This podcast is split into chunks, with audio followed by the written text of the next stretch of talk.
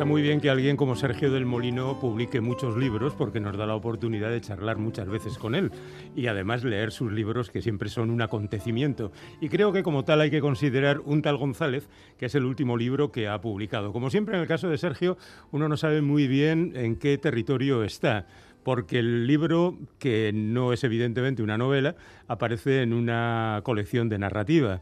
Bueno, habrá que preguntarle a él. Sergio, ¿qué tal? ¿Cómo estás? ¿Qué tal? Muy buenas. Bueno, como siempre andas mezclando en territorios mestizos la cosa y, aprovechas que esta es una colección de narrativa, dices que para no inventarte, pero sí para tener cierta libertad a la hora de confeccionar la historia de un tal González, que obviamente no es otro que Felipe González, ¿no?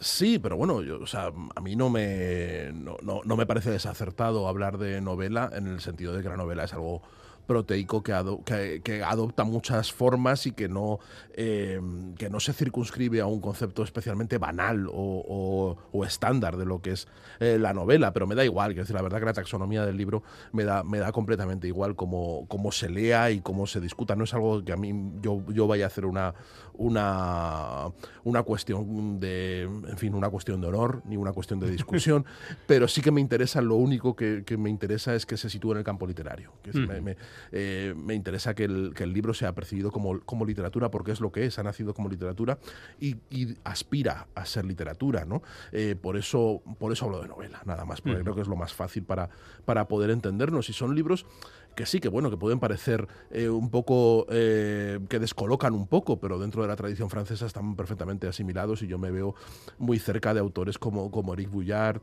y, como Jablonka y como gente que, que en Francia hace este tipo de literatura eh, que, en fin, que goza de mucha aceptación y no tiene discusión crítica en, absoluto. Aquí en España parece que estamos siempre eh, intentando justificarnos y decirnos si somos de papá o de mamá y creo que es irrelevante. Que, que es un, un libro que adopta las estrategias de la literatura para acercarse a un personaje y a una época.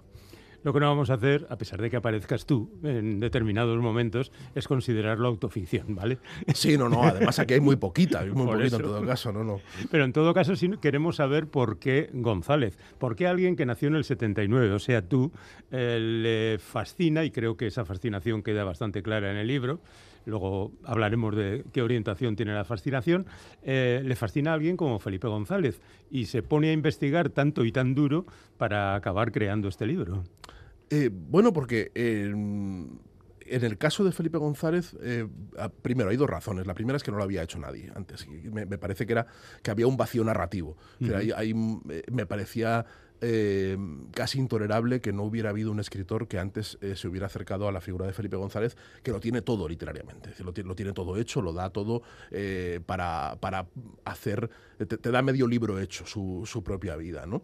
entonces, como me parecía inverosímil, pues me, me, me, fui convenciendo de que, de, que podía, de que podía ser yo el que hiciera esa aproximación, esa primera aproximación literaria Felipe González. y mm, y me interesaba también porque yo creo que precisamente como alguien nacido en el 79, eh, estaba en una posición privilegiada, porque puedo tratar a Felipe González como un personaje histórico eh, y a la vez como parte de mi memoria, como parte de, de, mis, de, mi propia vida, como un personaje que ha influido en mi propia personalidad, en, cómo he crecido, en cómo me he hecho, en cómo me he hecho ciudadano. Eh, alguien más joven que yo ya no lo tiene y alguien mayor que yo creo que tiene una visión mucho más turbia, mucho más, mucho eh, mucho más difícil de deconstruir que la mía. Para mí González es un icono infantil, es un recuerdo, es algo que aparecía en, el telediario y eh, en los últimos tiempos, eh, ya yo era adolescente, en los últimos años de, Felipe González, pues era un señor odioso, pues que yo desde mi perspectiva punky, pues detestaba profundamente porque representaba lo, más, lo más vil y abyecto del poder burgués y demás, y esas cosas. Entonces, me resultaba fácil jugar con mi memoria y a la vez plantear plantear el personaje histórico, que creo que es como se puede plantear ahora, porque todavía está vivo. Quiero decir, todavía tiene, tiene 80 años, está vivo, está presente en la sociedad española y tiene esa dualidad, esa, doble dimensión de personaje histórico, o sea, de alguien de quien ya no, se, no, tiene mucho sentido tener una opinión a favor o en contra, porque es historia, es algo que hemos heredado, es algo que está ahí, que lo que podemos hacer es jugar con ello, aceptarlo, pero ya no tenemos capacidad de intervención sobre ello, y a la vez es un personaje que sigue despertando muchas pasiones y sigue despertando mucha animadversión y, y a veces en algunos pues alguna algún destello a favor pero sí pero, vamos sí, es un personaje que todavía es polémico bueno, por terminar con esto de las discusiones sobre a qué género pertenece el libro, yo creo que tú das una pista, ¿eh? igual me equivoco totalmente y, y ha sido accidental. Hay un momento en que Carmen Romero, la mujer de Felipe González, se va a Italia a hacer unos cursos y allí conoce un libro de Ana Banti sobre Artemisia Gentileschi y habla de que ese libro es perfecto porque trata a la pintora no, no, solo biográficamente, sino, como tú dices, la literatura. ¿Es el ejemplo de, de este libro de Ana Banti el Pero, que tú has tratado de seguir? Mira, Félix, o sea, tú sabes que tengo que venir a Bilbao andando para, para, o sea, para, para celebrar que seas el único lector de toda España, el único lector que se ha dado cuenta. Mm. Tú sabes la cantidad de críticas, la cantidad de lecturas que lleva el libro, la, a favor y en contra. Nadie lo ha visto. Ah. Nadie ha visto algo que creo que para mí era, era evidente. Quiero decir, es, es, evidente. O sea, gracias, Félix. O sea, na, nadie ha visto. Sí, evidentemente. Hay una.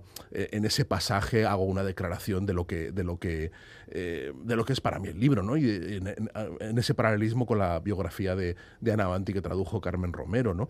Y, y de la posición ambigua de, de, de, intérprete de otras vidas, de cómo te vuelcas tú tu propia vida, que en el fondo alguien que interpreta la vida de otros siempre está volcando su propia vida en la, en la de los demás, porque es inevitable. Decir, es inevitable. Yo cuando estoy imaginándome qué haría Felipe en tal sitio, pues me estoy poniendo en su lugar y al ponerme en su lugar estoy haciéndolo con mis propias armas de, de, mi, de mi, propia, de mis propios sentimientos y mi propia sensibilidad, que no, a la que no puedo renunciar por mucho que quiera, ¿no? Sí, o sea, por supuesto, está ahí, quiero decir, uh -huh. bravo, chapó, y, y, me has emocionado muchísimo que lo hayas visto, porque a veces pienso que, que, que, escribo en vano, digo, pero si está ahí delante de todos, o sea, ¿cómo no lo pueden ver? Bueno, Siempre pues, hay un Menos lector. mal que Félix lo ve. Siempre menos hay un mal. lector, eso está claro. Bueno, vamos a lo práctico. Hay un momento en que dices que Felipe González es el personaje más importante de, de, entre los españoles de todo el siglo. Sí. Alguien diría, no es un poco exagerado, pero es que eh, dentro, un franquista, quizá. Eh, eh, quizá, sí. Pero no, quería decir que además tú das otro tipo de pistas. Por ejemplo, dice, no, no, a ti te llaman Felipe, solo te llaman González tus enemigos. Y el libro se titula Un tal González. Sí. O sea, ¿dónde diablos estás tú? no, no, yo estoy... A favor, en contra, fascinado, encantado con él, eh, le ves los puntos oscuros de, de su trayectoria.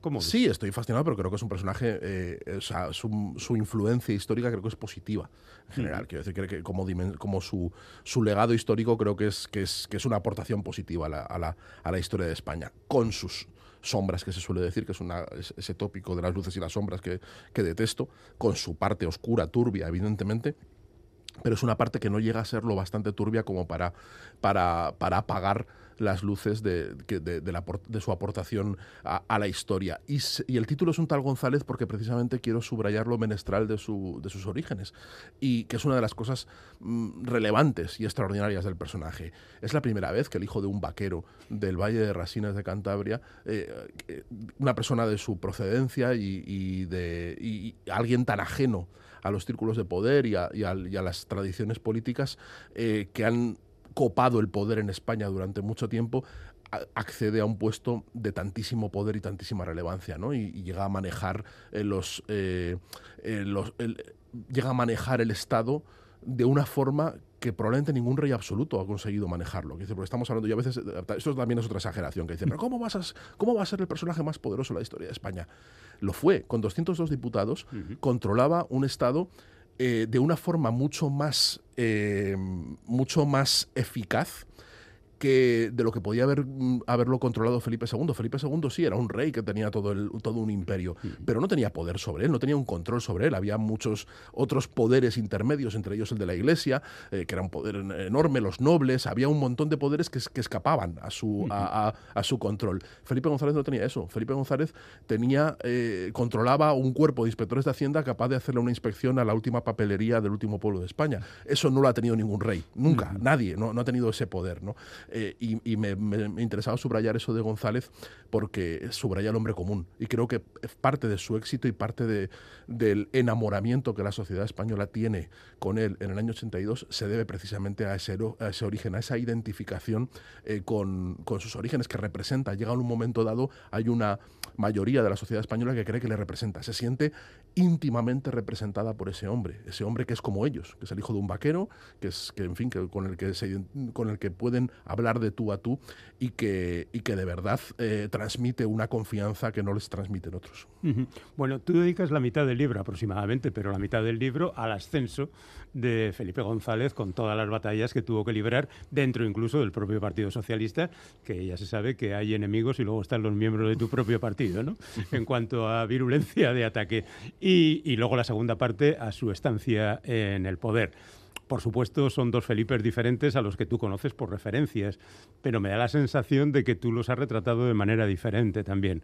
Hay una cierta épica en el comienzo, en esa primera mitad del libro, en el ascenso al poder, ¿no? Hasta conseguirlo. Y luego está la decadencia y caída, de alguna manera, y a ese tono más crepuscular que corresponde a este tipo de cosas. Y es donde entraría lo de la literatura, que decías tú antes que se vea como algo literario. ¿no?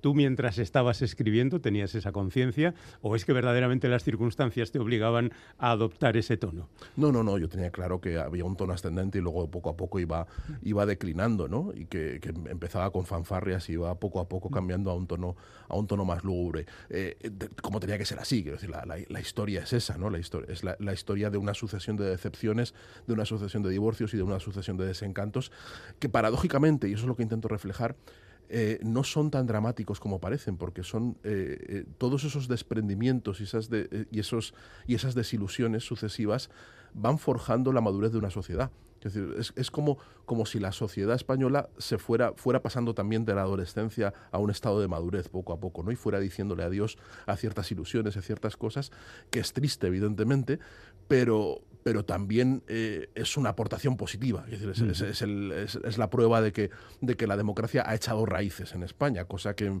nadie daba un duro por ello. Muy poca gente daba un duro por, por, que sucediera. Y sí, o sea, sí, hay, hay, un, hay un momento al principio que tiene mucho de trepidante, mucho de, en fin, de, ir conquistando posiciones y de, eh, y de rabia juvenil y de ímpetu juvenil que tienen al principio, con esos comanches, como los llamaba Pablo Castellano, ¿no? que, toman al asalto el, moribundo Partido Socialista o el inexistente Partido Socialista, que, en que, solo existía en, unos poquitos grupos de exiliados. Eh, y luego hay un punto de inflexión que a mí me parece que es muy relevante, que es el encuentro con Omar Torrijos. O sea, después de las primeras elecciones democráticas en el 77, cuando Felipe se está planteando eh, irse, una de las muchas veces que se plantea irse, eh, conoce a Omar Torrijos en Panamá. Omar Torrijos, el, el dictador, eh, un, dictador muy querido por la progresía, es un mal de época. O sea, los, los progres del mundo querían a Omar Torrijos y no se sabe, pues como querían a Fidel Castro, que es una, una era, era, este tipo de dictador, estaba un poco más a la derecha que Fidel Castro y, entabla una amistad muy, muy profunda con, con, Omar Torrijos, yo creo que muy basada en su, en su propia masculinidad, en lo que transmitían ellos, eran tipos que le gustaban fumar puros y beber whisky, ¿no? ese tipo de... y, hacerlo ahí en La Maca, en, en, la selva de Panamá, con García Márquez y con toda la cuadrilla esta. Eh, y allí creo que hay un punto de inflexión en la novela que intento reflejarlo mucho, que es cuando él toma conciencia, cuando Felipe González toma conciencia de la importancia del poder. Hasta entonces ha sido un activista ha sido un, alguien que, que, se ha ganado una reputación de líder opositor, de líder antifranquista, de, de, alguien que, que, lucha por instaurar la democracia en un país, pero no de un gobernante. No es un gobernante y está muy lejos de serlo. ¿no? Y de hecho, ha renunciado a serlo. Él ya cree que ha, que ha cumplido su ciclo político y que, se, que ya se va. ¿no? Y, y es viendo a Omar Torrijos y viendo cómo concibe él el poder con todo el cuerpo, física y metafísicamente, cómo concibe el poder de una forma muy primaria y muy masculina y, cómo ese poder transforma cosas, cómo se convence a él de que la política sin poder no sirve de nada. Es decir, que, realmente si quiere incidir en la sociedad, necesita el poder. ¿no? Y ahí hay un cambio, hace, algo hace clic y ahí cambia y el personaje se transforma, se transforma en alguien que ansía ese poder, que quiere tener ese poder y, va a luchar por tenerlo y conservarlo. Al final del libro dices, bueno, no sé cómo se va a tomar esto Felipe, pero como no leo los libros que hablan de él, pues no me preocupa demasiado. Lo que no sé es si te preocupan más los múltiples periodistas que aparecen en el libro, que yo creo que aparecen más periodistas que políticos, de los que haces un retrato bastante inclemente, salvo en el caso de Iñaki Gabilondo, el resto, el sindicato del crimen del que hablas, es que, la verdad es una visión crítica muy aguda. Bueno, hay, hay de todo. Hay periodistas a lo largo de varias épocas. Está Cuco Cerecedo también al principio. Hay, hay, hay, periodistas, los de la transición, creo que salen un, poco mejor parados. Eh, los del sindicato del crimen, no, evidentemente. Que lo, que se juntan ahí en el año 94, se juntan ahí con Camilo José Cela y Paco Umbral y, y Pedro Jote y todos estos. A mí es que esa historia me resulta muy cómica. O sea, no puedo evitar que me haga mucha gracia ver a todos estos señores de, de traje Em, imbuidos de compromiso patriótico y de salvapatrias y que creen que con, con una serie de columnas y, y, algunas metáforas floridas van a salvar a España o, o, van a, o van a derribar un gobierno. Me parecen casi encantadores a veces, ¿no? En, en, todo lo groseros que eran, me parecen casi encantadores. De hecho, creo que ahí hay una novela aparte, que yo no soy capaz de escribir, a lo mejor sí dentro de unos años no hay una novela, pero una novela tipo Evelyn Bock, Noticia Bomba. Y creo que no se ha hecho una novela de esa generación de periodistas, que ha sido una generación única, porque fue un momento único del periodismo, del periodismo español donde se ganaba mucho dinero, donde había muchísimo dinero, ahora ya no lo hay en ningún sitio. Bueno, solo algunos. Solo algunos. Porque los, de infantería seguían cobrando lo que yo te digo. Sí, por supuesto, por supuesto, evidentemente, pero sí, pero, pero, pero había, había un, Star System. Y, tenían influencia. Y tenían, tenían influencia menos de la que ellos se creían, pero sí, tenían influencia y, tenían, eh, sobre todo era eh, se volvieron locos, muchos se volvieron tarumba, ¿no? El caso de MP, de Martín Prieto, que, que, es uno de los mejores periodistas políticos que ha habido nunca en España y que tuvo una, en fin, un final que no aparece en el libro, pero porque ya no, no llega eh, en, la, en la cronología, pero cuando fingió su propio secuestro, hizo una, una, serie de cosas, tuvieron una decadencia muy mala, tuvieron una vejez muy mala, les dio la pitopausia muy mal, muy, muy mala a todos, ¿no? Entonces, creo que tienen, toda esta gente tiene una, una novela eh, aparte y hay muchos periodistas, porque los periodistas entonces eran muy importantes y mm. creo que hacían mucha piña con los políticos. Es, un, es también un mal de época. Mm. Entonces, de lo cual yo creo que en España ya nos hemos ido librando. Es decir, poco a poco las nuevas generaciones son, son más ajenas a ese compadreo. Bueno, además de todo eso, hay multitud de referencias, por supuesto. Este es un libro que aborda multitud de temas.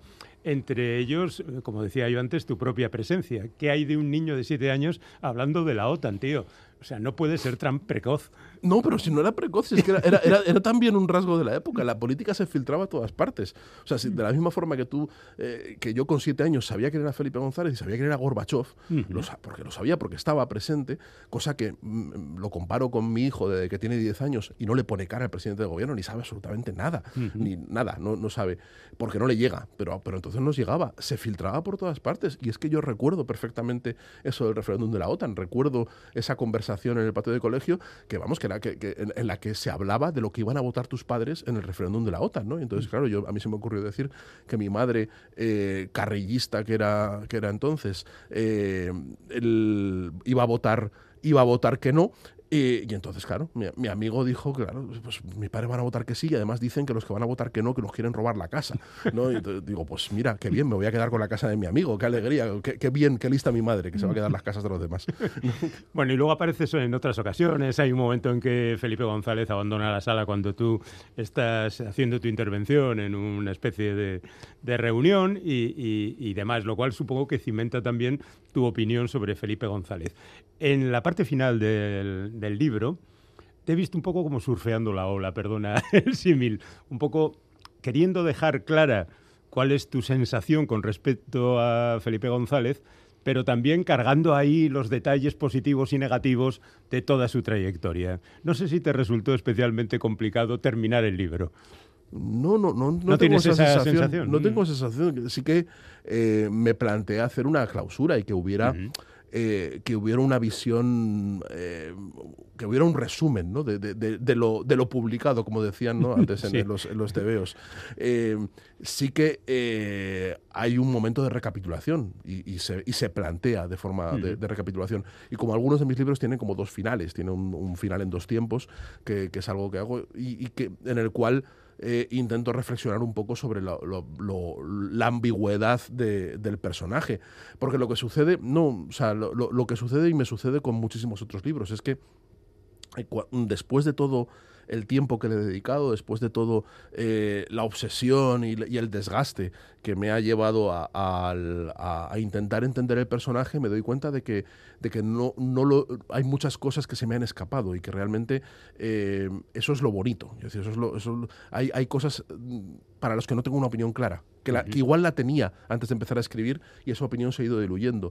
Y entonces mm, eh, creo que le comprendo demasiado o sea, no, no, no, mm, o sea, no, no, comprendo al personaje como un significado unívoco, pero sí que soy capaz de eh, compadecerme de él.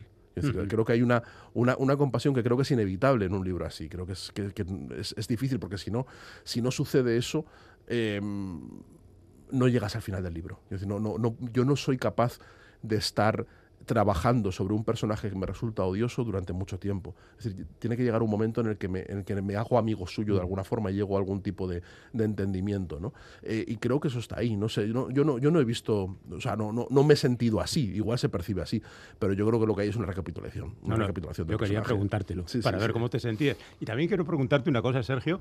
¿A ti esto te sale así?